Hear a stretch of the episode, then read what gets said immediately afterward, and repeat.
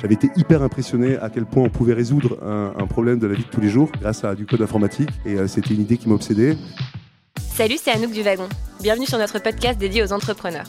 Pour ce nouvel épisode, nous sommes ravis de recevoir Thibaut Elzière, CEO de eFounders. Créé en 2011, le studio eFounders a déjà lancé 15 startups dans les secteurs de la tech. Ces entreprises emploient plus de 500 personnes et génèrent près de 500 millions de dollars de chiffre d'affaires. Ensemble, elles ont levé plus de 100 millions en 2018. Parmi les dernières pépites, on retrouve Aircall, Spendesk, Front, Slight, Forest, Mailjet ou encore Station. Retour sur le parcours entrepreneurial de Thibaut Elzière dans ce nouvel épisode des Talks du Wagon.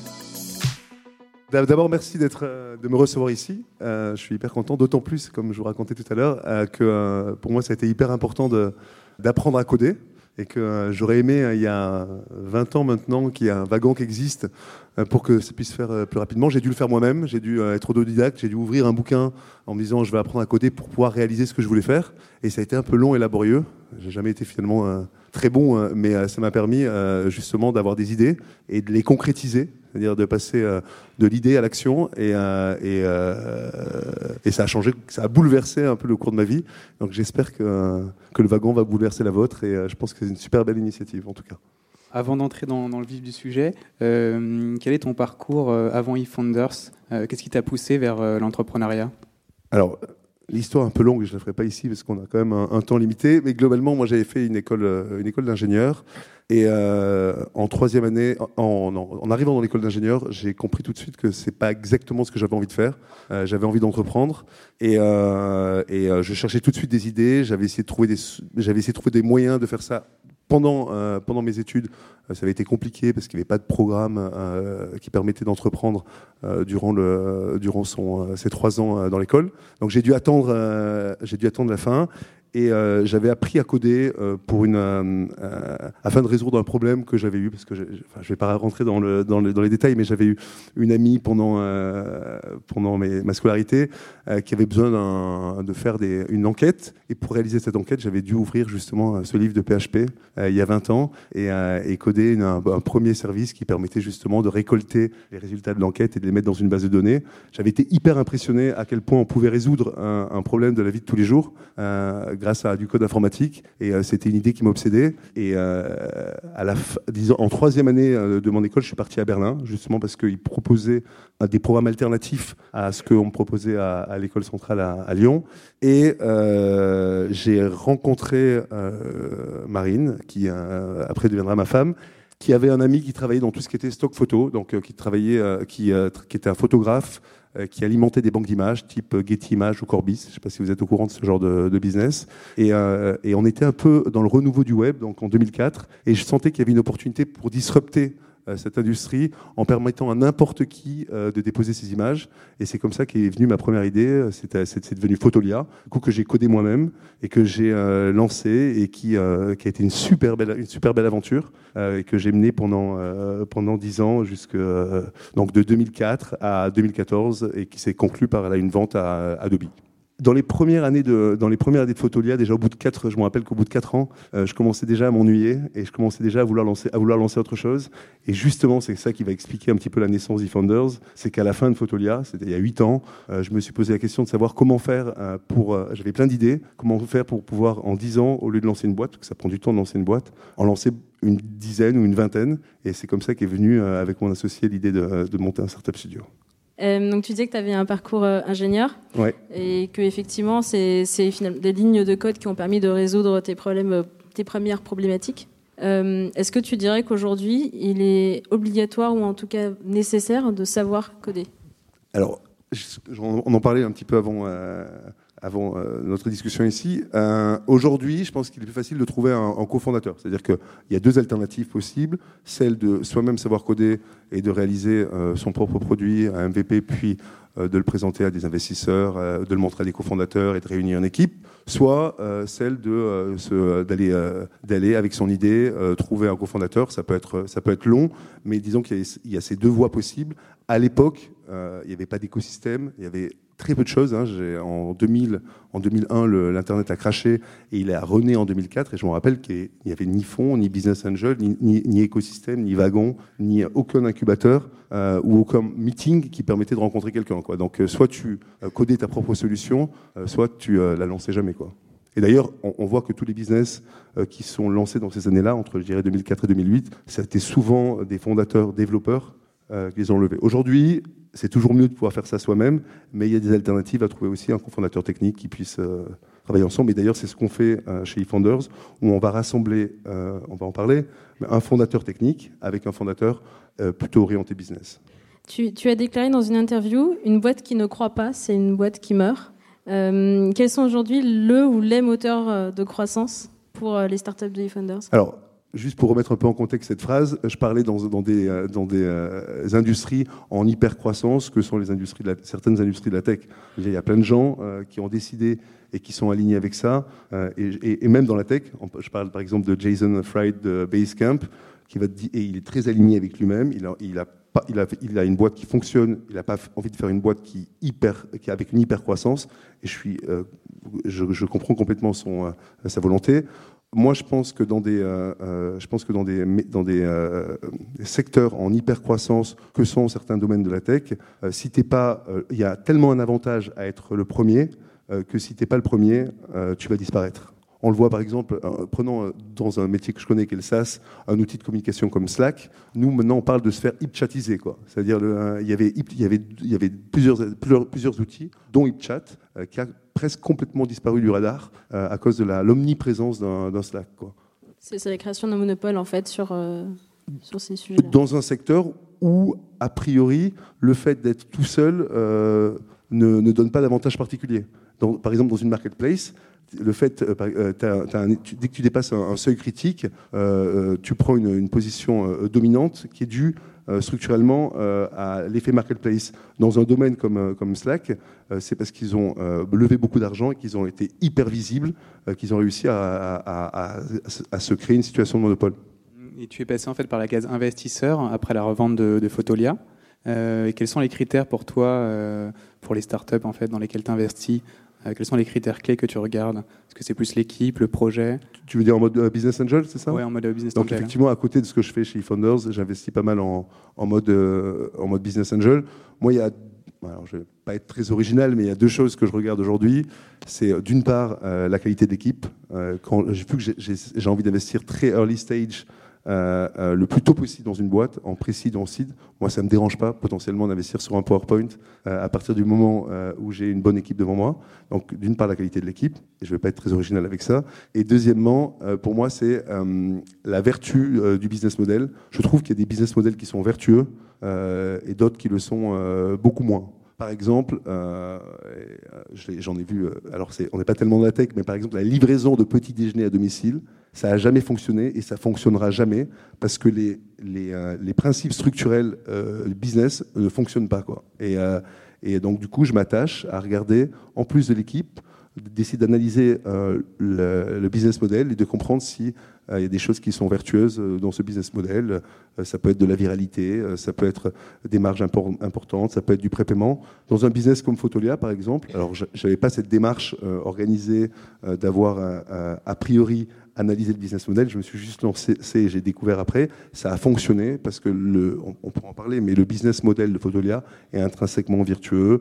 Euh, les clients payaient en crédit, c'est-à-dire qu'ils prépayaient leurs photos. Les photographes mettaient du temps avant de récupérer euh, l'argent qu'ils gagnaient de leurs photos.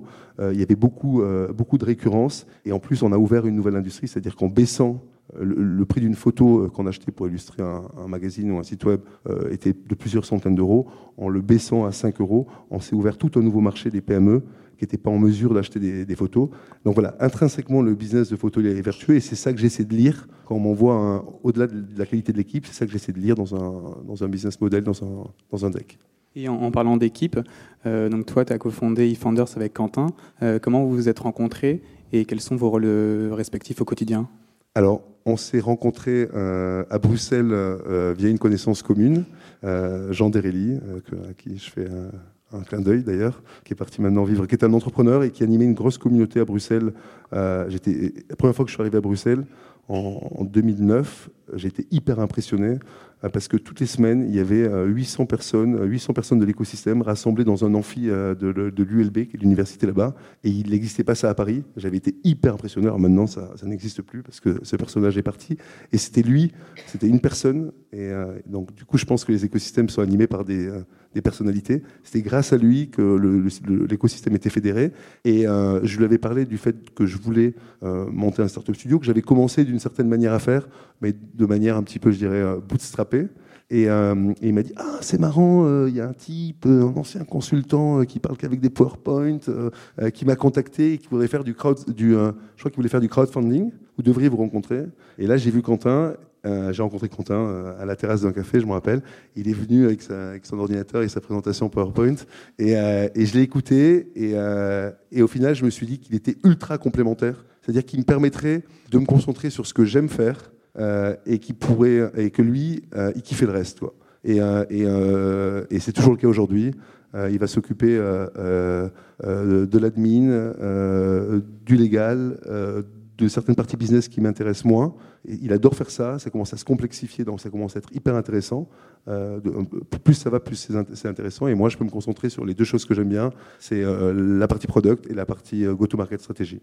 Et franchement, ça a été un peu un coup de foudre de complémentarité. Donc les complémentarités plutôt que les, compétences chez, chez le fondateur?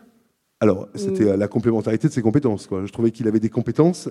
Je, je, trouvais qu'il avait des compétences qui étaient complémentaires avec les miennes. Quoi. Moi, je, suis incapable de passer plus de 10 minutes dans, sur un contrat, par exemple. Je n'arrive pas à me concentrer, je lâche l'affaire. Je suis incapable de passer 20 minutes sur un Excel. Ça m'emmerde, mais profondément. Et, euh, et lui, euh, il est, il, est, capable de faire ça euh, extrêmement bien. Et justement, pour revenir sur, euh, sur eFounders et quand vous avez commencé, qu'est-ce qui euh, vous a fait vous dire que vous pourriez vous, euh, vous différencier? Est-ce qu'il y a des modèles de startup studio qui t'ont inspiré, qui vous ont inspiré? Et encore aujourd'hui, est-ce que vous regardez d'autres modèles qui peuvent être intéressants? Écoute, à l'époque, il existait juste un modèle qu'on appelait un modèle. on n'appelait pas ça encore Startup Studio. C'est nous qui avons essayé d'évangéliser le nom. alors personne ne le sait, mais on a créé la page Wikipédia. on a essayé de faire du SEO, etc. Parce qu'on voulait un peu créer cette euh, notion de startup studio et on s'est dit que plus c'était démocratisé, euh, plus on aurait de facilité euh, pour recruter, pour lever de l'argent, etc. Il y avait un modèle qui existait qu'on appelait, on appelait ça Venture Builder, c'était Rocket Internet, et on a voulu juste prendre un Rocket Internet à contre-pied. À contre Donc l'idée c'était de faire, disons que le principe était le même, la philosophie complètement différente. Eux partaient sur des copycats dans le e-commerce. nous, on s'est dit qu'on allait essayer d'innover sur tout et d'essayer de, de, ne lancer que des produits qui n'existaient pas, euh, parce qu'on pensait que dans le software, c'était c'était l'innovation qui ferait la différence. Euh, deuxièmement, euh, ils incentivaient très peu leur, leur, ce qu'ils appelaient leurs managers. Et nous, on s'est dit, les fondateurs, les fondateurs doivent avoir au moins 50% du business. C'était le 2 ou 3% chez Rocket Internet quand on avait de la chance. Et, le troisième point, c'était que nous, on pensait que pour qu'une euh, boîte fonctionne, elle devait avoir son propre ADN et sa propre culture. Et pour avoir sa propre ADN et sa propre culture, il faut devenir autonome et pas rester sous perfusion du studio. Et les gens, euh, dans les startups de Rocket Internet, les gens, finalement, quand on leur demandait, ils étaient là pour travailler pour Rocket Internet et pas pour la startup euh, à laquelle ils participaient. Et nous, on fait, et du coup, on a essayé de prendre tous ces trois points à contre-pied et d'essayer de créer euh, notre, notre philosophie. Et aujourd'hui, ce qui est ultra important euh, chez, euh, chez eFounders, c'est que même si on est à l'inception de la startup, on, on souhaite qu'au bout de 18 mois, la startup soit totalement, et, totalement autonome et indépendante opérationnellement et financièrement, pour qu'elle puisse créer son propre ADN, son propre, sa culture. C'est comme ça qu'on crée des grandes entreprises. Et comment justement tu sélectionnes les, projets que, tu vas, que vous allez lancer avec eFounders et quel accompagnement vous proposez? Vous avez des batchs un peu comme au wagon euh on en parle aujourd'hui, on communique sur le fait qu'on a des batchs, parce que c'est plus facile pour les journalistes et pour tout le monde, mais on, fait ça au, long cours, donc on fait ça quand ça arrive. Euh, on, lance, on a commencé avec une à une boîte et demie par an, et maintenant on est à peu près à trois, quatre boîtes par an, mais en vérité, elles ne commencent pas du tout comme au wagon au même moment, ne serait-ce que parce que les idées arrivent au fil de l'eau. Et toutes les, premières idées des boîtes euh, qu'on a construites chez eFounders, c'est les idées euh, qui me sont venues euh, des problématiques que j'avais chez Photolia. Donc pendant, pendant les six ans où j'étais très opérationnel chez Photolia, j'étais ultra frustré parce que je voyais des points, très spécifiques. Euh, il nous manquait d'un logiciel pour le customer support, il nous manquait d'un logiciel pour gérer les appels entrants, front, aircall, des points très spécifiques que je voulais régler. Je voyais les problèmes et j'avais les solutions et j'avais pas le temps, pas les ressources pour le faire. Donc dès que j'ai pu me libérer de Photolia, le but, le du jeu, ça a été de construire ces boîtes. Donc les cinq premières, les cinq premières idées sont nées des problématiques que j'avais chez Photolia et les, idées suivantes bah, sont nées des problématiques qu'on a eues en créant les, euh, les cinq premières boîtes. Quoi. Et euh, on est dans un espèce de cercle vertueux qui fait qu'on a tout le temps des idées qui sont euh, une espèce de, cercle vertueux qui fait que les, idées sont, la pompe à idées est toujours alimentée. Et, parmi tous ces projets, donc tu les citais, les slides, Spendesk, etc., est-ce qu'il y en a que tu as particulièrement aimé lancer? Lesquels et pourquoi? Est-ce qu'il y a quelques, quelques-unes comme ça que tu retiendrais? Écoute, moi je suis tout le temps passionné par les, les, les nouveaux projets. Je suis à fond. C'est-à-dire que chaque projet qu'on a lancé, euh, dans les euh, dans les huit, dernières années. Euh, ils m'ont pendant les neuf premiers mois, je donne toute mon énergie, toutes mes ressources et je, je crois que ça va être le prochain le projet projet phare jusqu'à que le prochain arrive.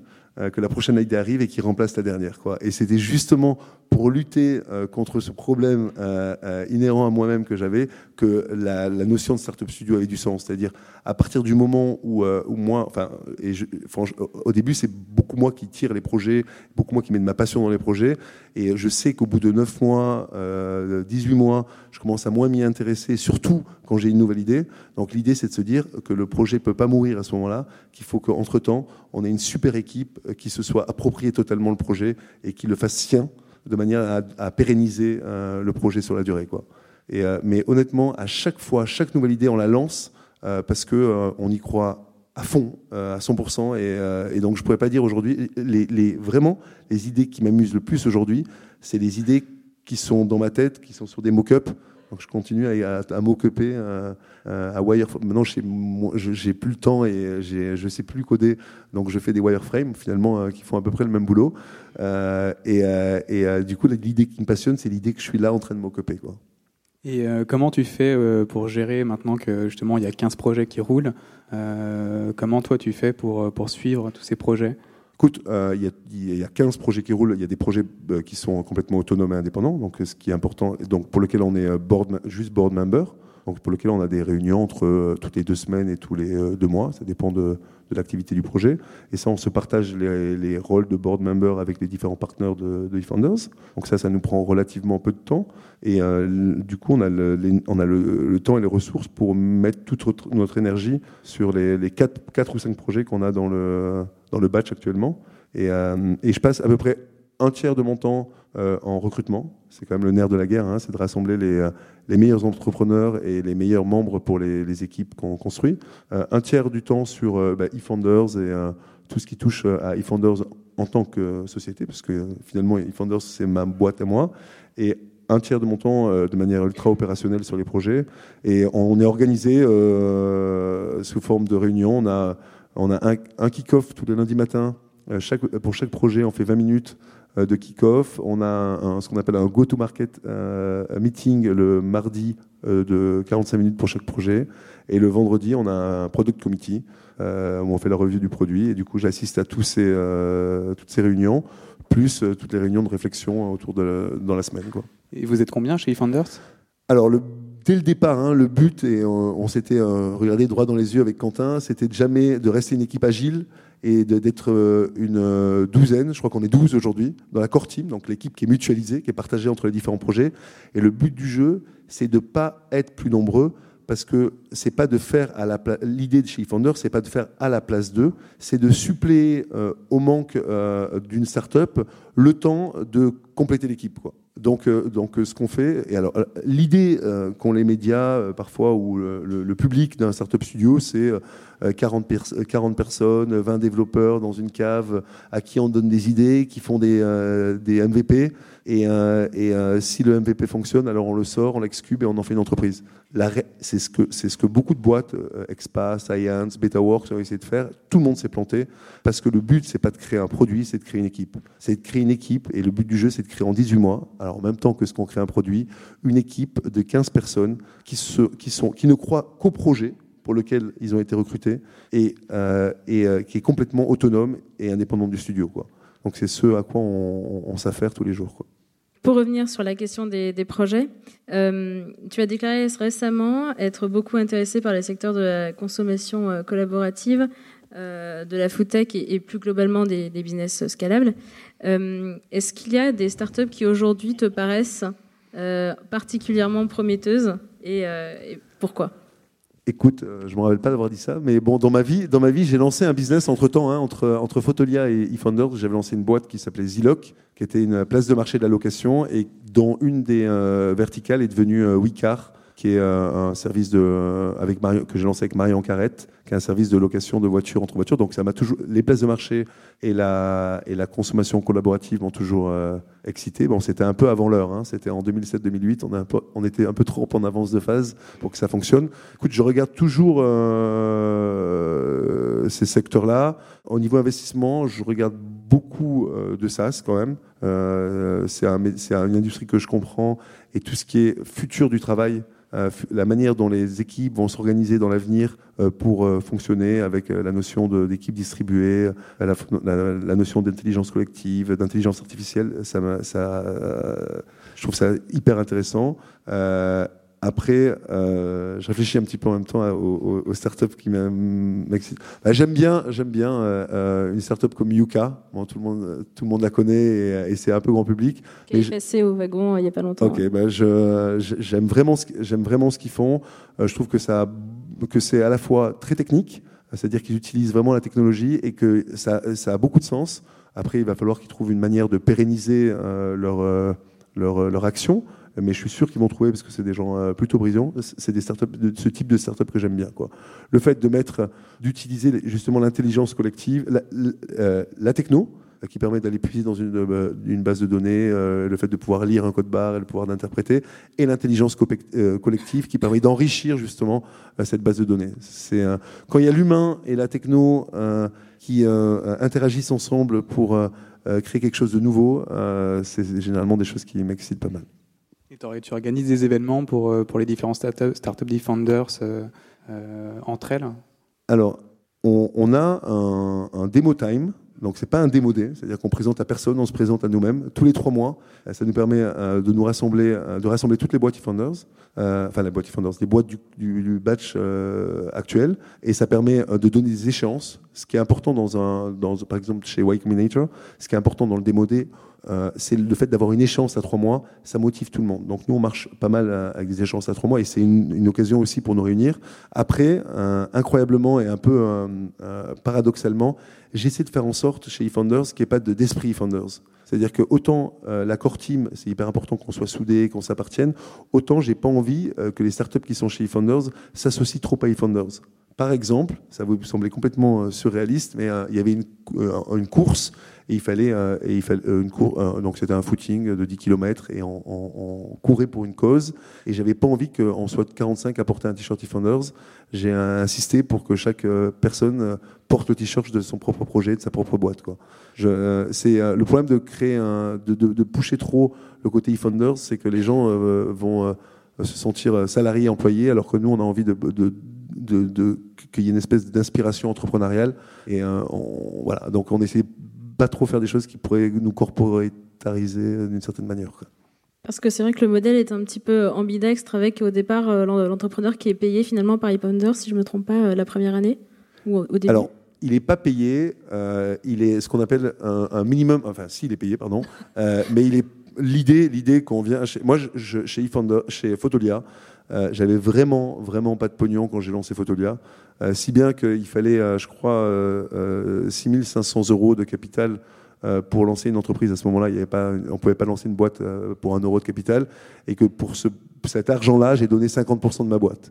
Donc pour dire à quel point avais, j'avais d'une part pas accès à l'argent et d'autre part j'en avais pas. Et j'étais super content quand mes business, j'ai rencontré deux business angels quelques mois après avoir lancé euh, Photolia, Oleg Chelsov et Patrick Chassani. Et quand j'ai pu me payer 2000 euros par mois, ça a changé complètement ma vie parce que j'étais, je, vivais chez euh, une nana qui est devenue après ma femme mais euh, euh, c'était compliqué euh, d'être à la charge de quelqu'un. j'arrivais, ça m'empêchait de dormir, j'étais, j'étais pas bien. Donc j'ai envie juste d'offrir à des gens qui ont potentiellement soit peu d'argent, soit des contraintes familiales, la possibilité de devenir quand même entrepreneur. Et donc on a ce qu'on appelle un, un, minimum viable salary, c'est-à-dire qu'on définit avec l'entrepreneur, suivant s'il a une rupture conventionnelle, suivant s'il il a des enfants, s'il a un foyer, euh, etc. Un niveau de salaire minimum euh, qu'il doit toucher euh, et on le paie le temps que la boîte soit autonome et que la boîte lève de l'argent et qu'il puisse se payer un salaire de marché ou plus ou moins de marché. Et alors du coup, quid des projets qui échouent? Il y a 4 à 5 boîtes chaque année dans les Founders. comment ça se passe si l'équipe ne fonctionne pas, si vous ne trouvez pas le marché pour la boîte en question? Alors, l'avantage euh, chez eFounders, c'est que euh, si, euh, si les projets fonctionnent pas, si l'équipe qu'on a rassemblée, c'est dur de trouver une bonne équipe. C'est dur de trouver. On, trouve d'abord un entrepreneur, puis on trouve généralement un deuxième, et parfois l'un ne marche pas, l'autre marche pas, ou, les, ou ça fonctionne pas entre les deux. Et le projet perdure, même si l'équipe, il y a par exemple un projet comme Front.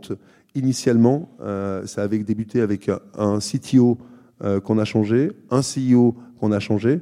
Euh, et, aujourd'hui, on a Mathilde et Laurent, et personne ne se pose la question de savoir aujourd'hui euh, s'ils étaient là au jour J, parce qu'ils sont arrivés six mois après, et que c'est devenu leur projet, et que ça reste leur projet. Donc, ce qui est bien chez eFounders, c'est que le projet perdure au-delà de l'équipe.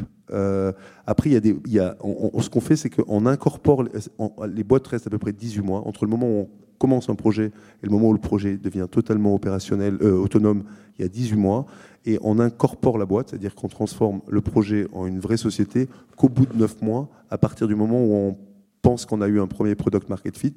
Donc il y a quelques projets euh, comme euh, Muxi, comme Folk, euh, qui n'ont jamais été lancés et on a réalisé ça dans les neuf, euh, les neuf premiers mois et on a décidé que du coup c'était pas le, le, moment d'incorporer. Et sinon à part ça, euh, il y a un projet qui s'appelle Illustrio qu'on a incorporé et qu'on a mis en gratuit. Donc du coup aujourd'hui on, soutient les charges du projet et, et pour l'instant on a un, taux d'échec qui est assez limité. Après on est dans, dans la tech, dans l'internet et tout peut arriver n'importe quand. Hein, mais pour l'instant ça se passe plutôt bien. Euh, et sur tes prochains projets euh, que tu comptes lancer, euh, est-ce que tu peux nous en dire un peu plus sur les, dernières tendances que tu as observées et, notamment aussi nous parler peut-être un peu de Swan, qui est le, dernier projet que vous avez lancé? Ah, Swan, d'accord, tout le monde est au courant. non, Swan, alors, on a plusieurs projets dans le batch actuel, dont effectivement Swan. l'idée de Swan, alors c'est un peu technique, hein, mais c'est l'idée c'est de créer une plateforme, une infrastructure bancaire euh, qui permettrait à n'importe quelle entreprise de pouvoir rajouter une brique euh, euh, bancaire, c'est-à-dire de pouvoir notamment offrir à ses utilisateurs des IBAN afin de pouvoir recevoir des paiements et d'en envoyer. On voit des sociétés comme Conto, des sociétés, des sociétés comme Spendesk, des sociétés comme Upflow qu'on a créées, qui utilisent cette nouvelle technologie que sont les IBAN connectés. Et on pense que si euh, cette technologie euh, devient encore plus, si on arrive à démocratiser euh, encore plus, un peu comme l'a fait Stripe avec le paiement, l'accès à cette nouvelle technologie, ça va changer complètement le paradigme dans des logiciels. Par exemple, je m'explique. Imaginons un logiciel de gestion de, qui a pas mal de, gens produits et développeurs, vous allez comprendre, un logiciel qui permet de gérer des biens immobiliers. Euh, aujourd'hui, il y en a des SaaS qui permettent de créer un bien immobilier, euh, de gérer les locataires, euh, etc., etc. Si on rajoute une brique bancaire qui permet, par exemple, d'encaisser les loyers, d'encaisser les loyers, de les réconcilier, de relancer les locataires, ça change complètement la donne du logiciel. Et nous, on pense, et ça, c'est un pari qu'on prend, que sur la moitié des business qui existent, en rajoutant cette brique bancaire, on va changer complètement le paradigme et on va étendre ces logiciels pour les faire passer dans un nouveau, dans un nouveau mode. C'est Swan. Alors, ça demande beaucoup d'efforts parce que ça demande notamment euh, d'avoir un agrément bancaire. qu'on est en train de et dont, on est en train de préparer le dossier quoi. Et ça va prendre du temps, de l'énergie. C'est un peu différent de ce qu'on fait d'habitude. Il y a à la fois un produit à développer et beaucoup d'admin et ça tombe bien parce qu'on est on est bien équipé pour ça quoi. Et tu parlais justement de beaucoup, beaucoup d'énergie. et comment tu fais pour concilier ta vie pro et perso Est-ce que Écoute, je fais de mieux en mieux. Euh, non, mais je, j'essaie de, j'essaie de passer. Un... J'ai compris que que c'était pas la quantité, euh, c'était pas la quantité, la quantité qui comptait. Que euh, si tu travailles euh, euh, même 6 heures par jour, si tu es efficace pendant, pendant ces 6 heures, alors tu t'en fais autant qu'en travaillant 12 heures par jour. J'ai une famille, j'essaie, je fais pas mal de sport et, j'essaie de, de, de, de, faire au mieux. Euh, l'idée, ça a été aussi, on, en a parlé pas mal avec les partenaires de, de eFounders, de déléguer au maximum, de savoir ce qu'on aimait faire et ce qu'on voulait faire, et d'essayer de, de, se focaliser à faire que ça en essayant de déléguer le reste. Quoi.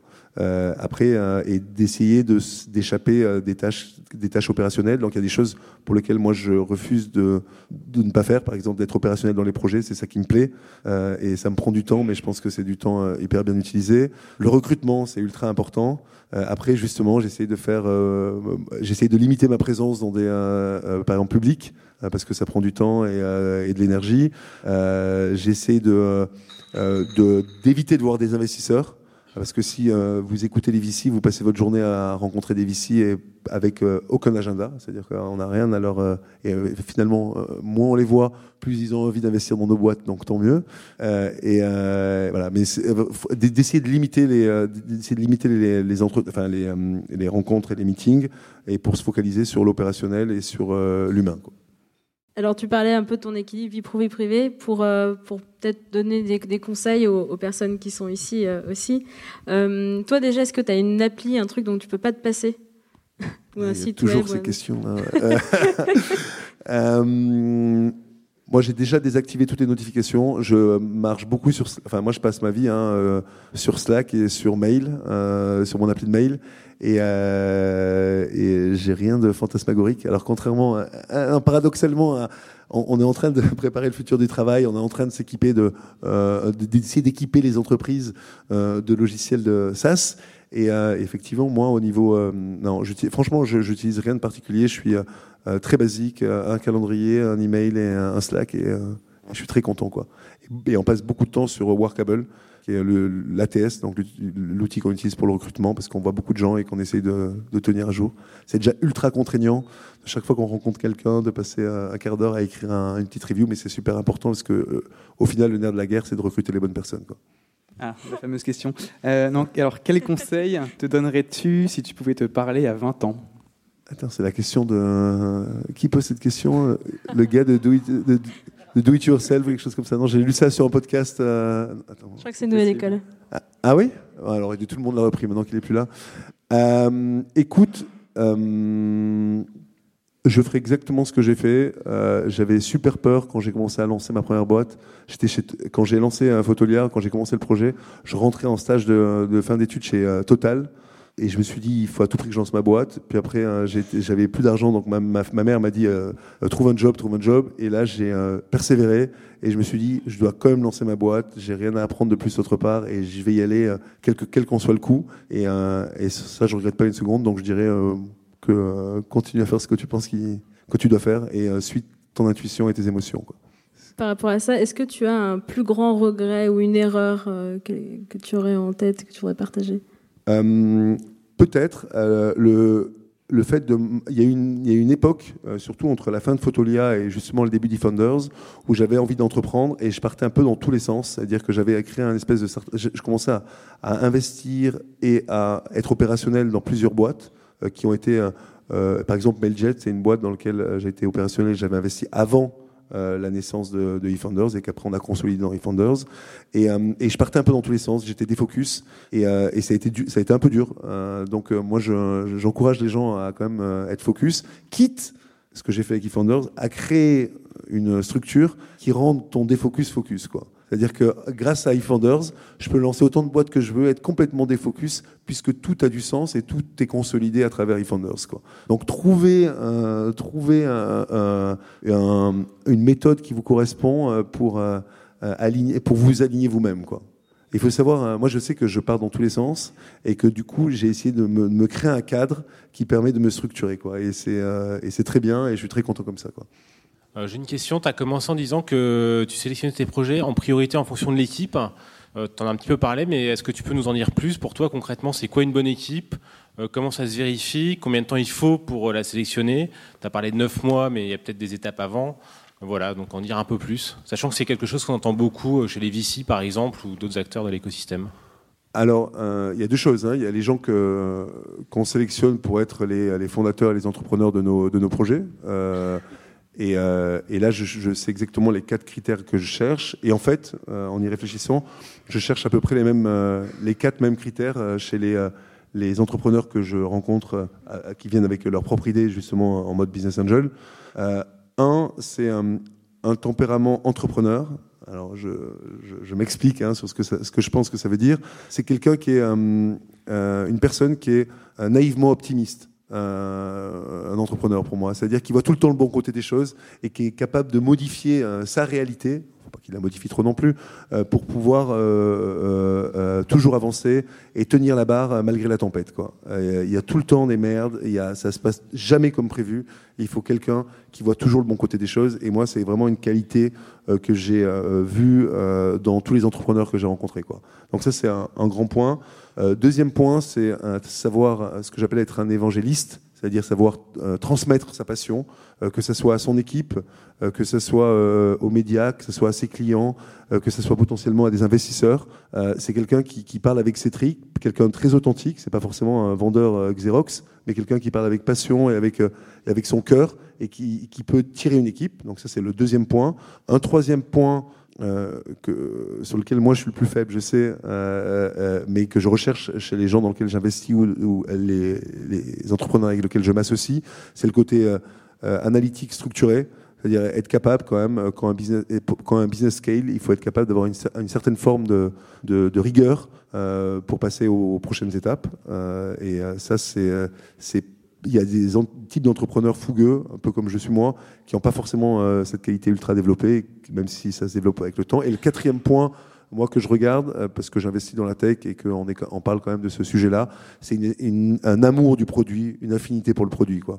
Et ça, ça se sent. Euh, je demande toujours euh, quelle boîte t'aurais aimé monter par ailleurs si tu n'avais pas monté la tienne, quels sont les produits qui t'amusent, quels sont les business que tu aimes, et j'essaie de, rentrer dans le détail, d'approfondir pour comprendre si la personne que j'ai en face de moi aime le, produit au-delà de l'aspect purement monétaire, financier, économique et opportuniste. Je voulais savoir une fois que les, startups sont autonomes, est-ce qu'elles ont 100% ou est-ce que vous gardez 50% euh, jusqu'au bout? Alors, au départ, on a 100% et on donne 50% à l'équipe fondatrice qui est une, deux, trois personnes. Et, euh, euh, on finance, en, gros, on donne autant aux entrepreneurs que s'ils avaient lancé la la startup eux-mêmes. C'est-à-dire que quand, imaginons qu'on lance une start-up à 3 euh, et qu'on a, euh, euh, on a du coup 33, 33, 33 parce qu'on décide d'être en ISO equity et qu'on lève un petit, on lève à peu près, imaginons 500 000 euros sur une valeur de 2 millions en précide pour financer les 18 premiers mois du projet, on finit avec 25%, 25 pour, 25% pour un cofondateur, 25% pour le deuxième, 25% pour le troisième et 25% pour le, le, pre-seed investors. Ben nous, ce qu'on fait, c'est qu'on fait, on, on se dit qu'on a 25 25% au titre de cofondateur, 25% au titre de, euh, de Investors et du coup 25% euh, pour chacun des fondateurs. De toute façon, le but, le nerf de la guerre, c'est d'attirer les meilleurs entrepreneurs et on n'aurait pas les meilleurs entrepreneurs si on ne donnait pas autant de capital euh, dans la boîte que ce qu'ils pourraient avoir par ailleurs s'ils lançaient la boîte eux-mêmes. moi j'avais une question, j'ai cru comprendre que le positionnement d'eFounders était vraiment B2B. Donc c'est des SaaS B2B, pas de B2C. Ah, c'est carrément B2B. Non, l'idée, l'idée, et je pense que c'est le succès d'E-Founders est en partie dû à ça. Il y a beaucoup de, le modèle de startup studio n'est pas du tout avéré. C'est-à-dire que personne n'est arrivé à faire fonctionner un modèle de startup studio. C'est en train de fonctionner chez E-Founders, on verra. Euh, et certainement au fait qu'on a pris une verticale très précise. Je ne pense pas qu'on puisse être bon sur tout. Euh, nous, euh, je pense qu'aujourd'hui, on peut dire qu'on est meilleur que pas mal sur le SaaS B2B mais surtout sur ça parce que euh, à force de à force d'être là-dedans, on a quand même des automatismes, on a créé un réseau, euh, on a créé euh, des process, on a créé, on, on, sait qui sont nos clients, on sait comment ça fonctionne et en vérité, ça fonctionne un peu tout le temps de la même manière. Quoi. Et alors justement, ma question, c'est que comme tu es impliqué dans les 8 premiers mois, 9 premiers mois de la boîte, j'ai vu que tu avais des, donc, des sociétés B2B, je pense notamment à Swan, où tu es vraiment orienté B2B, tu as des sociétés B2D également, donc je pense typiquement à Forest Admin, où tu mhm. t'adresses, donc c'est des business qui s'adressent à des développeurs. Ce qui m'intéresse de savoir, c'est est-ce que tu as remarqué des tendances, euh, des, des, leçons, peut-être un peu des différences entre des boîtes B2B versus B2D Alors, quand on dit B2D, c'est pour spécifier qu'on euh, s'adresse à un, profil dans l'entreprise qui est le développeur, et ça reste complètement des, business B2B au sens euh, économique du terme. Hein il s'avère que euh, je me rappelle qu'on on a réfléchi à comment on allait. Alors, on avait fait Mailjet, qui est aussi euh, un, B2D, parce qu'on s'adresse euh, aussi aux développeurs. C'est lui qui va intégrer la, solution, la solution Mailjet. Mais c'était il y a très longtemps. Je me rappelle que quand, il, quand s'est agi de, rendre visible Forest, on, a, on est allé voir Algolia, on est allé voir Stripe, on a rencontré tout le monde pour savoir comment on allait adapter notre marketing et notre communication aux développeurs. Et évidemment, ça change complètement la donne on n'envoie pas un, un, cold email à un développeur parce qu'il va t'envoyer chier directement. Quoi, tu vois Donc euh, il faut trouver une approche plus subtile, euh, euh, qui fait plus de sens pour lui. Et, c'est des sujets compliqués sur lesquels on est toujours en train de réfléchir. D'ailleurs, jusqu'à maintenant, Forest, même si c'est un outil pour les développeurs, on parlait sur la homepage au, directement au business guy, qui était le décisionnaire dans la boîte. Et aujourd'hui, on s'est dit qu'on allait revenir en arrière et qu'on allait reparler euh, aux développeurs en offrant une version gratuite et en faisant en sorte que ça soit à lui qu'on parle uniquement. Tu vois, donc c'est jamais figé, c'est toujours complexe. Et ouais, mais ça, on peut en parler pendant très longtemps. C'est un, un, sujet euh, qui a beaucoup de, beaucoup de sens. Euh, question funding et SaaS. Est-ce que tu penses que le funding model correspond bien, est en adéquation avec justement le business model du SaaS en B2B Est-ce qu'il n'y aurait pas une, opportunité de l'améliorer? Une très bonne question. Écoute, c'est aussi un sujet du, euh, un sujet du moment. Euh, de manière générale, moi je pense que les, euh, notamment dans le SaaS, qui a un business. Alors, les sociétés dans le SaaS lèvent, des millions à chaque tour, alors que c'est un business model ultra vertueux, qui a des énormes marges, qui a de la récurrence. Et je pense de manière générale qu'on fait ça un peu par automatisme. et, et, ça coûte cher. Ça coûte cher à l'entreprise parce que pour un SaaS qui marche, je pense qu'il lève chaque fois deux fois trop d'argent, c'est-à-dire deux fois trop de dilution pour les fondateurs à chaque round. Et quand on a commencé, on s'arrête jamais. C'est-à-dire que si vous levez 3 euh, millions euh, sur une valeur de 12 euh, pour votre premier seed, vous lèverez trois fois plus sur une valeur trois fois plus importante 18 mois après, et ainsi de suite jusque pendant les, les 7 prochaines années, et vous allez vous retrouver avec 5%, de votre entreprise. Et notamment dans le SaaS, je je vais pas étendre la chose à tous les business. Je pense qu'il y a d'autres possibilités, et notamment de revenir à une règle qui est lever l'argent euh, dont tu as besoin. Au lieu de se dire, euh, ce qui se passe aujourd'hui, euh, c'est un petit peu peut-être technique, mais il y a deux constantes qui sont la valorisation, qui est fixée un peu par le marché, c'est-à-dire qu'une boîte, elle vaut 3, 4, 5, 6, 10 millions parce qu'il y a plus ou moins de traction sur cette boîte. Et une autre constante qui est le pourcentage dont les VC ont besoin pour que leur euh, système fonctionne, et qui est généralement entre 20 et 30% sur chaque round. Et ça, du coup, ça définit l'argent qu'on reçoit. C'est-à-dire que si le marché définit que vous valez 10 millions et que, et, du coup, le fonds va vouloir prendre 25 de votre boîte, vous allez recevoir 3 millions, alors que potentiellement, vous aurez besoin que de la moitié pour passer à la prochaine étape. Et donc nous, et notamment on l'a fait avec Upflow, on verra si ça fonctionne. On a Upflow, c'est une des dernières boîtes qu'on a lancées. On a essayé euh, de lever en interne, du coup, parce que du coup, on n'est pas compatible avec un modèle VC. Donc, euh, euh, on ne va pas le faire pour toutes les boîtes, mais on, a envie de le faire pour celle-là. On a essayé de lever juste un million d'euros. Alors, c'est pas, c'est pas extraordinaire, ça n'est pas rêvé, on fait pas les, grands titres. Sur une valeur importante, puisque c'était la valeur du marché. Donc, on a levé 1 sur une valeur de 9, sur une valeur de 8 près, pardon. Ce qui est, tout le monde nous a dit, mais c'est complètement stupide, surréaliste, pourquoi vous faites ça? Alors que on lève beaucoup moins, euh, sur une valeur beaucoup plus petite euh, que d'autres boîtes. Et euh, c'est juste que c'est, on sort, on sort un peu du modèle. Je ne sais pas si ça a fonctionné. L'idée, c'est quand même de lever assez d'argent pour jamais en manquer. C'est-à-dire que si dans les 18 prochains mois sur Upflow, on se dit, on a sacrifié notre croissance sur l'autel de la rentabilité, alors on a échoué. Quoi. Il faut qu'on ait assez d'argent, parce que je l'ai dit, et c'était une des premières questions, dans des, secteurs en hyper-croissance, il y a tellement un premium à être le premier euh, qu'il faut euh, jamais euh, sacrifier quoi que ce soit. Quoi. Et donc oui, je pense qu'il y a des modèles alternatifs, et euh, la question c'est qui va les financer, parce qu'a priori, ça ne sera pas les fonds d'investissement classiques. Quoi. Je reviens sur ce que tu as dit tout à l'heure sur le business des petits déj, ça m'a assez intrigué. Pour toi, c'est quoi les critères structurels qui font que c'est un business ça va jamais marcher? Alors honnêtement, on peut en discuter, mais dans les écoles de commerce depuis genre 20 ans, il y a tout le temps un projet de création d'entreprise, il y a toujours un business de livraison de, euh, de, de petit-déj, et ça n'a jamais fonctionné. Donc a priori, on peut rétro-ingénierer la chose, mais certainement parce que les gens, le matin, ils ont envie de des petits déjeuners chez eux, ils n'ont pas envie qu'il y ait quelqu'un qui se présente un Deliveroo qui se présente à l'accueil. Même les Deliveroo, etc. Ils ont, je ne sais pas s'ils ont une offre euh, petit déj et je pense que s'ils en ont une. Frishti euh, a une offre petit déj justement. Ouais, pour les particuliers? Ouais. À mon avis, c'est pas leur offre qui fonctionne le mieux, quoi, tu vois. Euh, mais après, quand tu es Frishti, tu peux, tu peux élargir ton offre. Mais euh, c'était un exemple. Mais euh, c'est marrant de réfléchir pourquoi. Euh, je pense que ça n'a pas de sens économique euh, pour pas mal de raisons auxquelles on pourra réfléchir dans un second temps. Euh, tu parlais du coup des différentes euh, startups chez, chez eFounders. Euh, à quel moment et comment font les startups les plus récentes pour profiter de l'expérience des startups les plus anciennes? Tu parlais de l'effet réseau, etc. comment, comment elles profitent? Alors c'est un peu compliqué. Hein.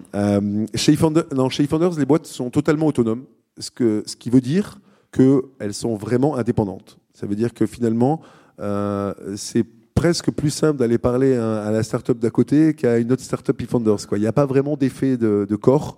Euh, ça dépend vraiment des entrepreneurs. Il y a des entrepreneurs super sympas qui aiment partager euh, et, euh, et, auxquels on fait beaucoup, auxquels on donne beaucoup accès à nos nouvelles startups. Je pense par exemple à Alexandre Louisy, justement de Upflow. Euh, il est euh, hyper sympa, il est prêt à partager et chaque fois qu'on a un, un, un, entrepreneur qui commence, on le met en contact avec lui. Après, il y en a qui sont, euh, bah, à chacun a sa propre personnalité et on essaye de rien imposer et on a du mal. Ça n'a jamais été la volonté hein, au départ hein, de créer des synergies euh, après eFounders, quoi.